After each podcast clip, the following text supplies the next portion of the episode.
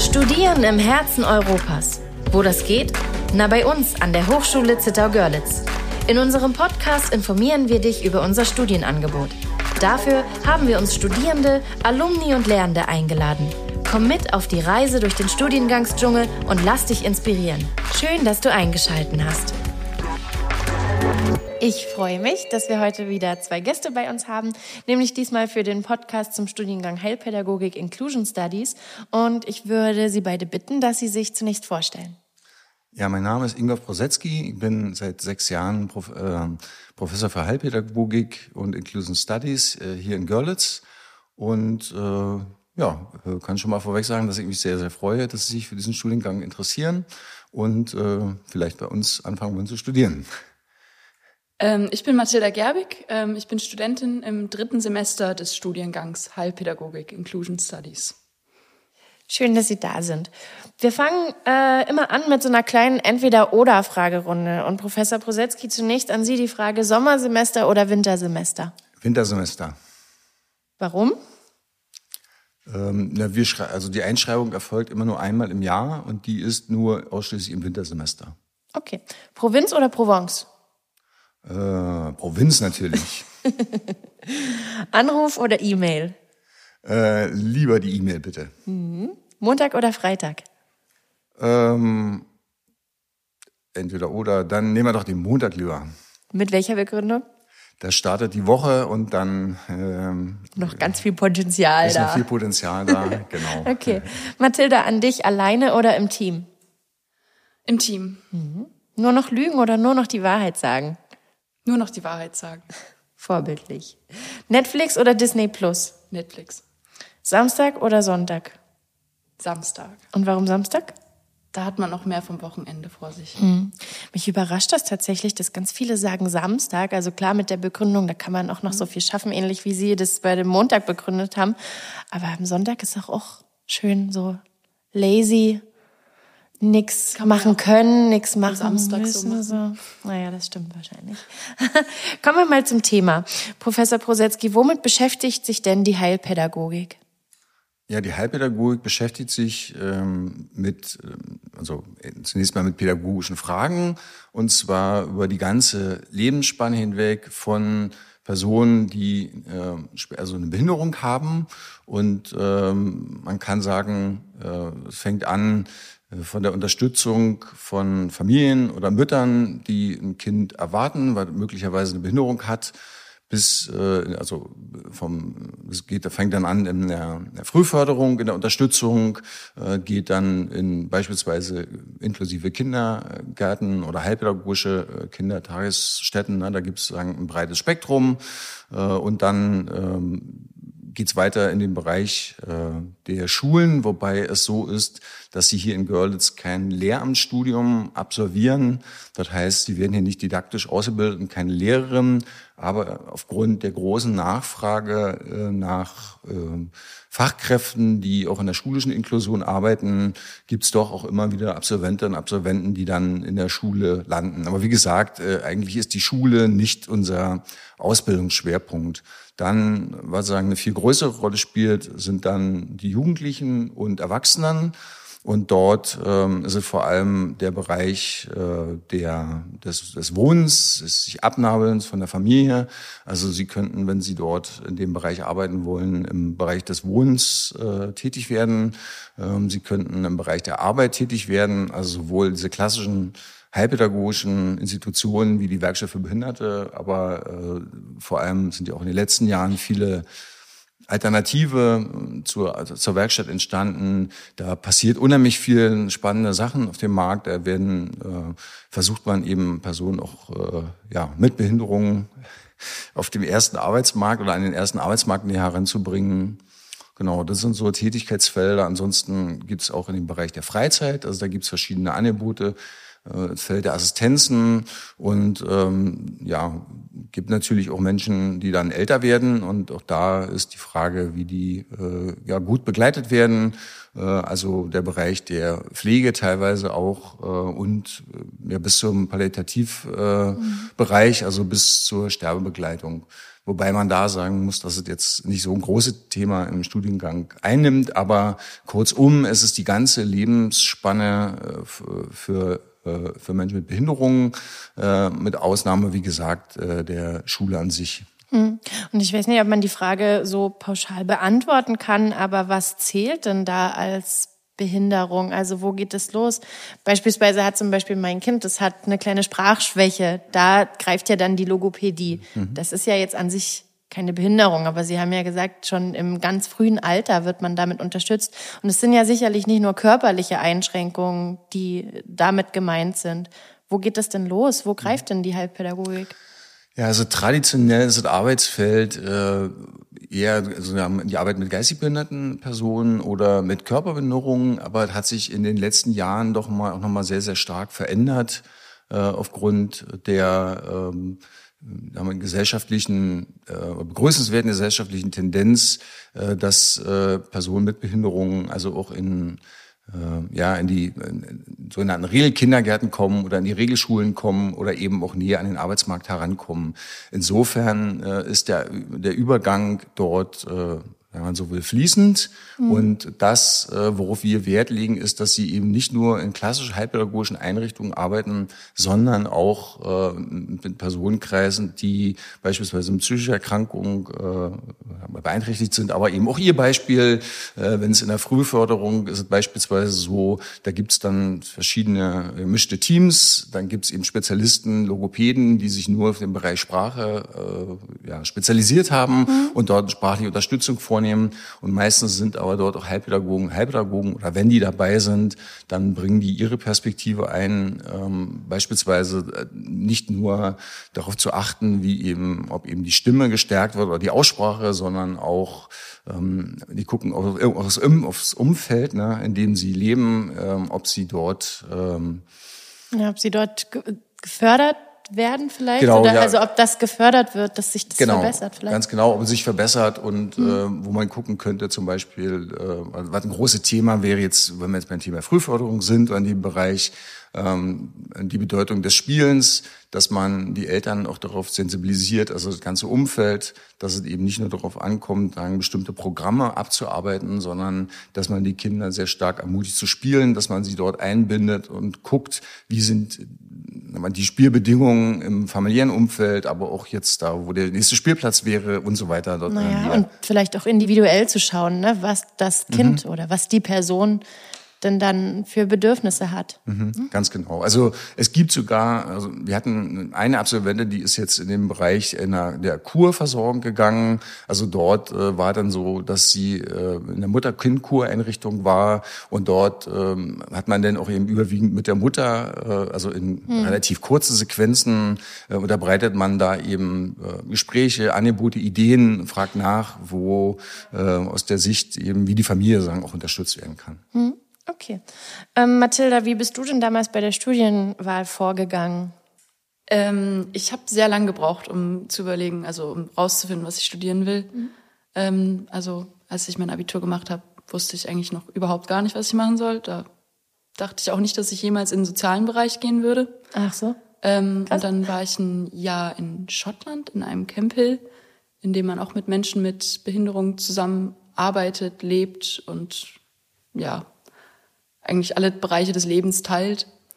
Ähm, und dann bin ich dort auf den Studiengang Heilpädagogik aufmerksam geworden, weil ich weiter in dem Bereich arbeiten wollte, ähm, allerdings nicht nur Interesse hatte an dem Sonderpädagogischen, also das war erst meine Überlegung, Sonderpädagogik zu studieren. Ähm, aber dann hat mir jemand dort ans Herz gelegt, dass es für mich vielleicht interessanter wäre, Heilpädagogik zu studieren, da es eben mehr um den Menschen und das Umfeld und alles drumherum geht, als nur um das Individuum, was eben eine Behinderung hat. Ja, und dann habe ich geguckt, wo man das alles studieren kann und dann bin ich auf Görlitz gekommen. Ziemlich schnell. Ja. Von wo kommst du eigentlich? Aus Weimar komme ich. Ach nein, das ist ja auch ein ganz schönes Stück. Ja. Schön. Ähm, fühlst dich hier wohl? Sehr, ja, auf jeden Fall. Ja, cool. Kommen wir dann nachher auf jeden mhm. Fall nochmal zu sprechen. Mich würde erstmal noch interessieren, wieso dieser Studiengang diesen Doppelnamen hat. Also die englische Bezeichnung auch. Äh, die kommt daher, dass wir ursprünglich ist dieser Studiengang mal konzipiert worden als ein europäischer Studiengang, an dem mehrere Hochschulen in ganz Europa beteiligt waren. Und äh, die Idee war, dass man im Grunde äh, in jedem, nach jedem Jahr, im Prinzip auch schon nach jedem Semester von einer, einer Hochschule zur anderen hoppen könnte. Äh, das Konzept ist dann leider nicht umgesetzt worden, ähm, aber die grundsätzliche Idee, das European, also diesen Doppelnamen äh, dort zu führen, Heilpädagogik und Inclusion Studies, kam sozusagen ein Stück weit daher, aber bildet eben auch die Ausrichtung ab. Also wir sind eben, wenn Sie sich für unser Studium oder auch das Arbeitsfeld interessieren, in einem großen Umbruch in einem Spannungsfeld, weil wir einerseits äh, ja noch die ähm, klassischen äh, Behinderten aus der Behindertenhilfe die Institutionen haben, ne, zum Beispiel Werkstatt oder was wir eben angedeutet haben, Frühförderstellen. Und auf der anderen Seite ist es so, dass wir eben Prozesse der Inklusion haben und sich jenseits dieser klassischen Einrichtungen ein buntes Spektrum nochmal aufbaut. Und genau für diesen Übergang, also kann man sagen, diesen Begriff der Transformation benutzen, also diesen Übergang herzustellen, einerseits zwischen dem, ähm, zwischen den Anforderungen, die noch gestellt werden in so typischen Wohnheimen, in denen man ähm, sagen, bisher lebt, ne, wie sie vielleicht äh, schon Erfahrungen gemacht haben als FSJler oder wo auch immer oder davon gehört haben.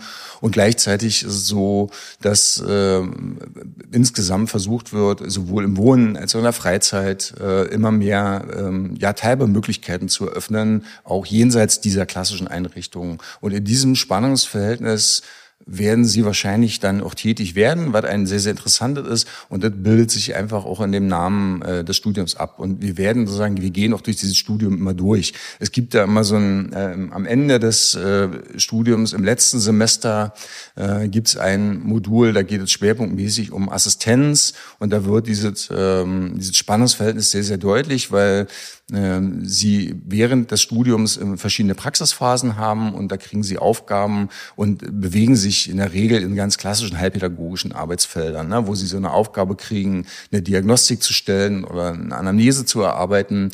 Und am Ende ist es so, dass sie dann äh, sagen auch eine Assistenz gehen sollen. Und bei einer Assistenz, ähm, wenn sie in diese Assistenzrolle gehen, dann nehmen sie eine, eine ganz andere ein als so eine in Anführungsstrichen Betreuerrolle, wo sie mit einem Kind oder mit einem Jugendlichen nach einem bestimmten Auftrag arbeiten, sondern in der Assistenz ist in der Regel umgedreht, dass äh, ihr Gegenüber ihnen sagt, was sie tun sollen oder sie sagen so ein Stück weit äh, anleiten müssen.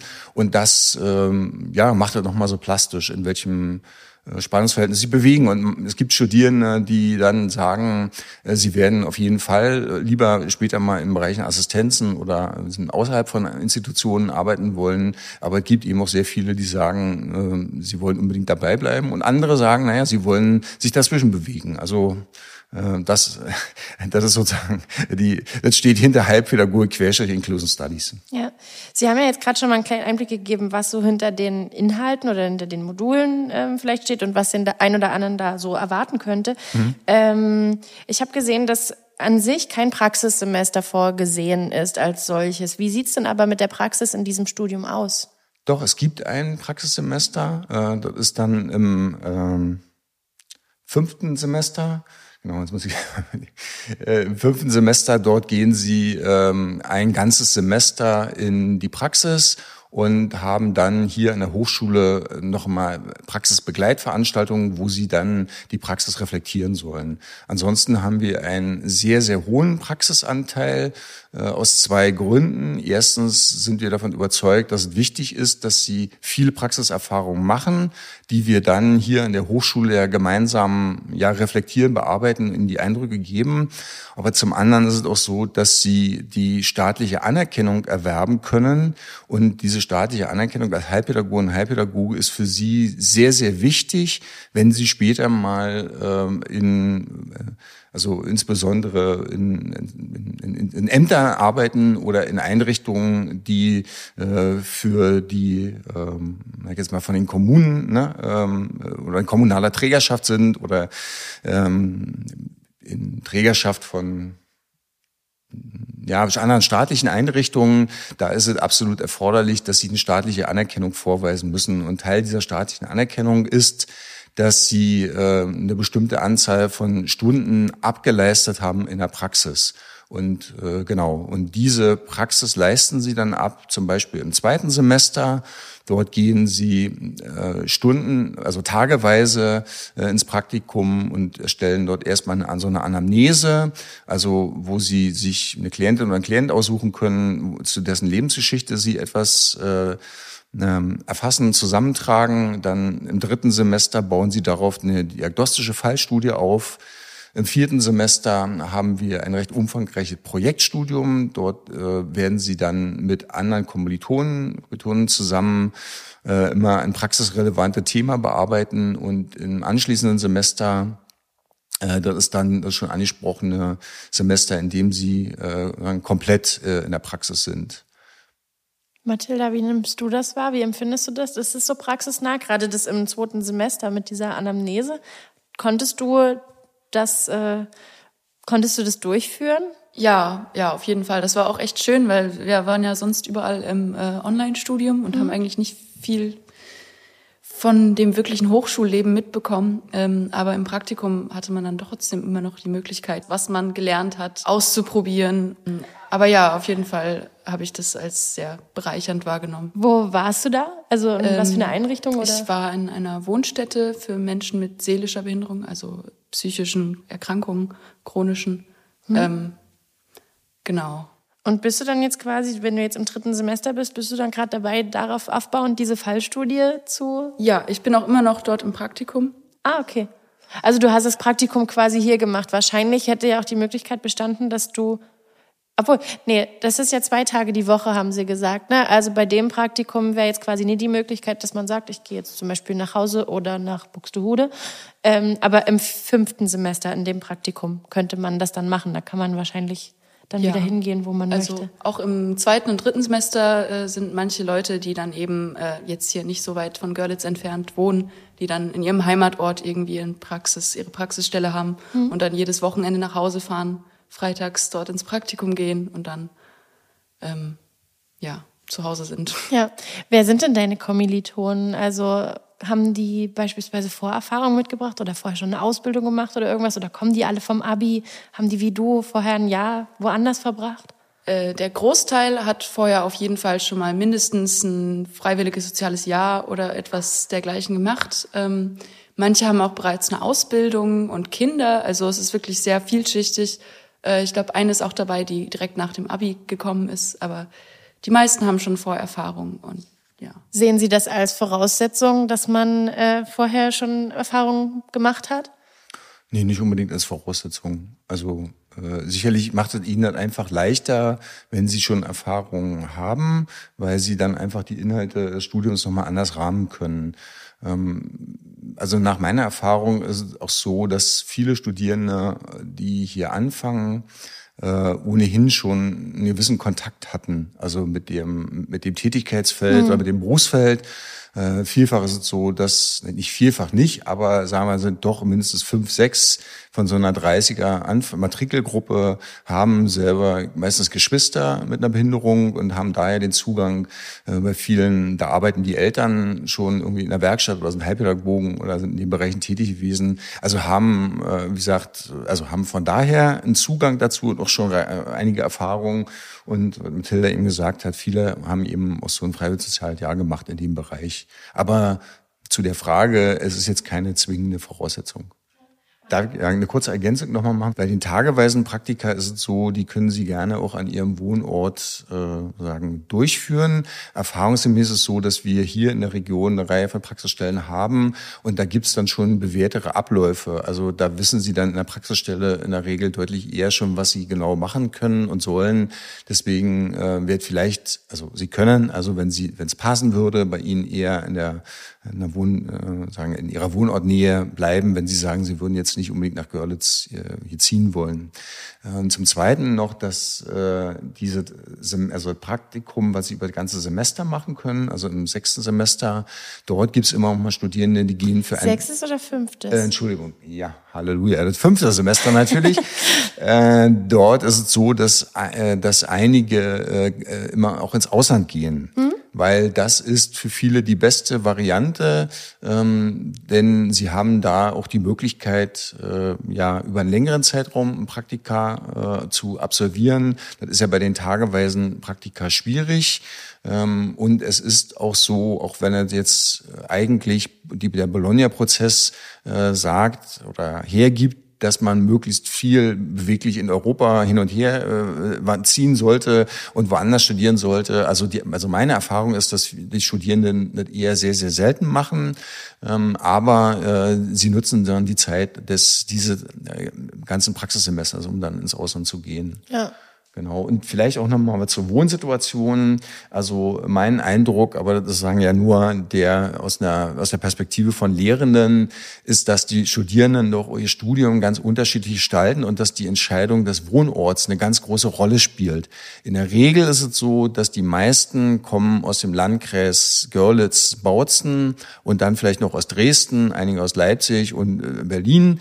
Ähm, und diejenigen, die also wirklich nur in die Hochschule kommen, um zu studieren und dann wieder nach Hause fahren, die erleben auch ihr Studium anders, als es jetzt zum Beispiel bei Mathilda ist die also nach Görlitz zieht, hier studiert, nochmal mit anderen, also in der Stadt lebt und nochmal einen anderen, äh, einen anderen Zugang hat.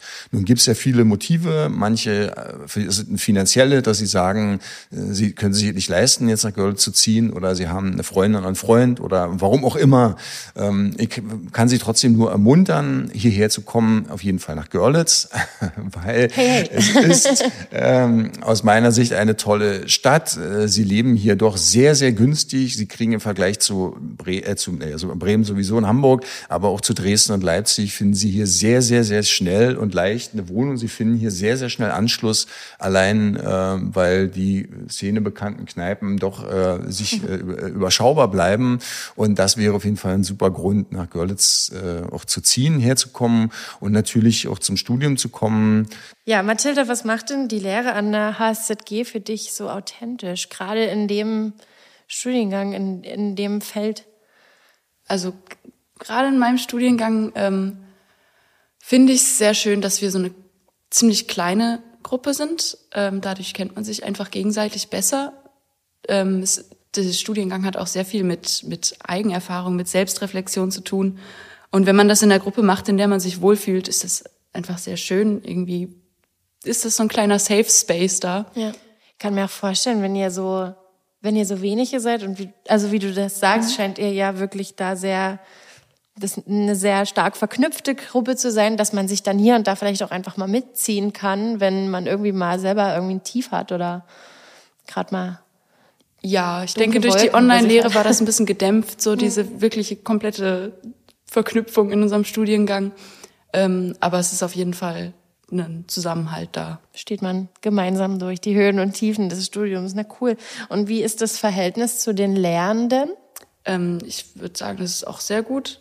Und das finde ich auch an unserem Studiengang sehr schön, dass wir äh, auch in der Lehre irgendwie sehr aufeinander Acht geben. Also die Dozenten achten darauf, was wir für Bedürfnisse haben. Mhm. Wenn irgendwas nicht funktioniert, dann kann man darüber reden. Es ist äh, ja sehr sozial. Das wäre jetzt eine meiner nächsten Fragen gewesen, wie du die Möglichkeit von der Einflussnahme auf das Lehrgeschehen, wie du das beurteilen würdest. Also ob ihr quasi die Möglichkeit habt zu sagen, hier in meinem Praktikum, was ich da jetzt im letzten Semester gemacht habe, ist mir das aufgefallen, das würde ich gerne tiefer behandeln. Können wir da vielleicht drauf eingehen? Ja, also das ist, glaube ich, ein großer Inhalt des Studiums, dass man seine eigenen Erfahrungen mit reinbringt und seine eigenen Wünsche Fragen, sonst was. Ja. Professor Prosetzky, erst gerade haben Sie es schon mal kurz angerissen. Ähm, wenn ich vor der Entscheidung stehe, ob studieren oder Ausbildung machen, was könnte man denn da zur Entscheidungsfindung mit auf den Weg geben? Warum sollte ich Heilpädagogik studieren? Was ist der Mehrwert davon? Ja, ich würde sagen, es sind zwei verschiedene Ebenen. Äh, das eine ist äh, vielleicht die Frage, wenn Sie gucken wollen, wonach der Arbeitsmarkt halt fragt und die andere ist die, äh, wenn Sie sich äh, auch das Studium sehen als eine Chance, sich persönlich zu verändern und äh, persönlich weiterzuentwickeln. Also zur Frage des Arbeitsmarktes kann man eigentlich sagen, dass der Bedarf riesengroß ist an Akademie, sogenannten akademisierten Praktikern, Praktikerinnen und Praktikern. Also Personen, die ähm, gut qualifiziert sind und äh, ja doch recht komplexe Aufgaben übernehmen können. Ich hatte ja vorhin schon angesprochen, dass unser Feld in einem recht großen Umbruch ist. Es gibt einige, ich weiß nicht, ob Sie verfolgen haben, es gibt so ein Bundesteilhabegesetz und eine Reihe von anderen Gesetzen, die haben in den letzten Jahren den Markt ganz schön durcheinandergewirbelt. Und dort ist es so, dass äh, gerade beispielsweise so etwas wie Assistenzleistungen neu auf den Markt gekommen sind, die gilt zu organisieren, sowohl im Wohnen als auch in der Freizeit. Aber auch äh, bisher war zum Beispiel so, wenn ein Kind mit Down-Syndrom in der Familie war und dort äh, kam es zu einer Misshandlung oder zu äh, sagen äußerst problematischen Verhaltensweisen, dann wusste man gar nicht so recht, was man mit dem Kind dann macht, wenn man es aus der Familie nimmt.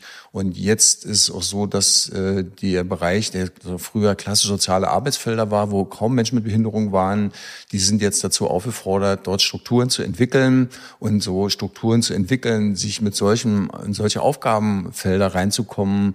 Das ist etwas, da wird Ihnen auf jeden Fall sehr, sehr helfen, wenn Sie äh, sagen, einen Bachelorabschluss haben, ähm, den Berufszugang dazu zu finden und einfach auch die ja, diese spannenden Aufgaben äh, besser bewältigen zu können. Ne? Und für sich selber, wenn Sie die Frage sich stellen, ist der aus meiner Sicht der, äh, also wenn Sie sagen, also was für eine Ausbildung spricht, ist, wenn Sie eben sagen, Sie wollen ähm, eine, äh, einer Tätigkeit nachkommen ne, im, im, im Feld der zum Beispiel der Heilpädagogik, ähm, wo Sie doch ein recht ähm, naja, abge, vorgegebenen Arbeitsablauf haben ne, und recht vorgegebene Abläufe. Ähm, und äh, in der Ausbildung ist es so, die, es gibt ja die Ausbildung zur Heil Erziehungspflegerin oder auch zum Heilpädagogen an sich, die können Sie in der Fachschule machen. Äh, die sind, die sind, die sind sozusagen auch interessant und total spannend. Und wenn Sie sagen, das ist eher, Sie legen jetzt viel Wert darauf, ähm, äh, mit einer Person zu arbeiten und doch äh, sagen, teilweise angeleitet zu werden, ne, dann ist das sicherlich etwas, ähm, wo Ihnen seine Ausbildung eher entgegenkommt. Und im akademischen Feld ist es so, da geht es ja darum, dass Sie äh, in der Lage sind, äh, auch so ein bisschen konzeptioneller zu denken, ähm, sich auch mal mit Literatur zu beschäftigen, welche äh, Entwicklungen gibt's im Fach, die sich anzugucken und ähm, eigenständige oder also relativ eigenständige Aufgaben zu entwickeln. Okay, also bei einer Ausbildung, man, man führt aus sozusagen, was irgendwie schon vorgegeben ist und bei dem bei dem Weg mit dem Studium ist man derjenige, der diese Wege mit sich konzipieren könnte, quasi. Genau, also ich will damit nicht sagen, dass äh, zum Beispiel, also bei uns ist es so, dass die Reflexion eine sehr, sehr große Rolle einnimmt. Das hatte Mathilda schon gesagt. Wir haben beispielsweise eine Prüfungsleistung im Modul im ersten Semester und auch dann im zweiten Semester. Das nennt sich Akademische Journal, wo sie sich ganz originär, wo die Aufgabe ist, dass sie sich über ein Semester mit ihrem Entwicklungsprozessen äh, äh, beschäftigen. Wer sind Sie? Wo, wo, wo kommen Sie her? Warum beschäftigen Sie sich mit dem Fach? Was haben Sie in der Praxis erlebt? Wie erleben Sie die Widersprüche zwischen dem, was Sie gerne wollen mhm. oder was manchmal auch bei, auf der Einrichtung vielleicht in der äh, irgendwie auf der Internetseite steht und dem, was Sie dann dort konkret erleben? Und das ist etwas, was bei uns eine sehr, sehr große Rolle spielt. Und äh, ich denke, wenn Sie sich darauf einlassen, dann können Sie viel davon profitieren, weil es einfach eine Menge auch mit Ihnen macht, ne, wo Sie äh, reingehen können. Ähm, sagen, sich mit sich auseinandersetzen. Und bei einer Ausbildungsgang, wie gesagt, das ist jetzt nichts, was, was, sagen, was eine andere Wertigkeit hat, sondern da spielen solche Sachen auch eine Rolle, aber einfach äh, nicht in dem Maße, sondern da bekommen sie relativ viele Vorgaben, was abgearbeitet werden soll, wie sie machen sollen. Und das ist sozusagen bei uns anders. Also hier ist dann schon äh, einerseits gefordert und erwünscht, aber eben auch für sie die Chance, dass sie äh, nochmal auch in Themenbereiche gehen, äh, die sie besonders interessieren. Also vielleicht ein Beispiel. Wir können jetzt von den Personen gar nicht das ganze Spektrum abdenken. Wir hatten, ich hatte ja vorhin gesagt, das geht im Grunde los von der Geburt bis zum Tod. Äh, und wenn Sie sagen, Sie interessiert beispielsweise äh, palliative Schäden und so eine Sterbebegleitung, das ist im Laufe unseres Studiums, äh, hatte man sozusagen, findet das an, an einigen Punkten Anklang. Aber wenn Sie für sich sagen, mich interessiert das Thema, dann gibt es an verschiedenen Stellen im Studium die Möglichkeit, dass Sie das dort auch nochmal vertiefen. Ne? Dass Sie beispielsweise eine Anamnese auch nochmal in so einer Situation erstellen können, wenn Sie es wollten. Mathilda, wie beeinflusst denn das Studium dein Privatleben? Gehst du mit anderen Augen vielleicht irgendwie durch die Welt, seit du dich ganz intensiv auch damit theoretisch ja auch ein Stück weit beschäftigst? Also ich glaube, ich hatte auch vorher schon Ansätze des Denkens, so dass ich relativ offen durch die Welt gegangen bin. Aber ich habe auch viel dazugelernt. Hm, das ist schwierig so direkt zu beantworten. Also ich könnte mir zum Beispiel vorstellen, wenn ich mich mit, ähm, also wenn ich mich mit dieser Theorie beschäftige und dass ich dann, wenn ich im Alltag jemandem begegne, wo ich sehe, ah genau, das könnte die Person sein, über die wir erst fiktiv gesprochen haben, dass man da ganz anders ganz andere Denkvorgänge irgendwie stattfinden. Also ich, ich glaube eher nicht, eher weniger. Also ich meine, ich gehe ich gehe offen durchs Leben. Ich versuche da immer jedem Menschen so unvoreingenommen wie möglich äh, zu begegnen. Aber ich glaube, vielleicht was die Heilpädagogik, inwiefern die das beeinflusst hat, ist, dass ich das eher begründen kann, wieso es wichtig ist, den Menschen eben auch genauso zu begegnen. Ähm, ja, also eher die Begründung dafür, die theoretische Begründung, als dass sich mein Handeln wirklich stark geändert hat. Hm. Ähm, und du hast ja gesagt, du hast erst im Laufe dieses Jahres zwischen Abi und Studium dann festgestellt oder genau die Richtung gefunden. Siehst du dich bestätigt in der? Also hast du das Gefühl, dass das das Richtige ja, ist? ist schon. Doch ja, ich fühle mich bestätigt in dem, es gefällt mir gut. Und wie gefällt dir das Leben hier in Görlitz? Du hast ja wahrscheinlich den Vergleich, weil man ist ja ein Stück größer als Görlitz. Auch nicht wirklich. Also es hat mehr Studenten, aber mhm. ähm, es ist ungefähr gleich groß. Ähm, aber ich meine, Weimar ist auch trotzdem eine Kleinstadt. Mhm.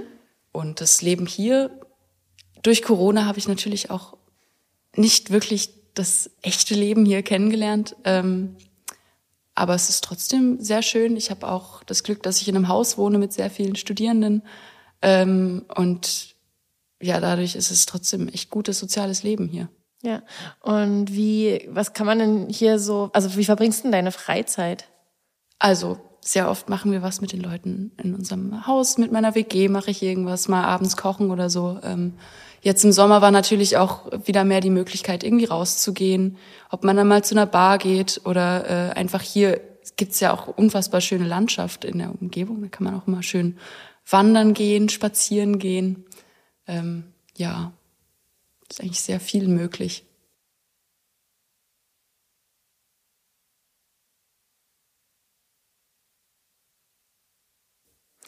Professor Prosetzky, abschließend die Frage, wenn jemand Heilpädagogik studieren möchte, ähm, dann würden Sie sagen, komm doch an die HSZG, weil ja, kommen, die, kommen Sie her, ähm, weil ähm, ja, ich denke, ähm, erstens ist es so, dass ähm, Sie hier viel über diesen Prozess äh, lernen können, ne? also über die historischen Wurzeln von Heilpädagogik, aber eben auch das, was gegenwärtig und zukünftig äh, einfach an spannenden Sachen so gesellschaftlich passiert, äh, darauf äh, vorbereitet zu sein und Genau, wir sind ein relativ übersichtlicher Studiengang dort auch. Es gibt ein, gutes Verhältnis äh, zu den Studierenden und ähm, ja, ähm, wir bieten spannende Inhalte an und äh, genau und würden uns freuen, wenn Sie sich hier bewerben zu uns kommen.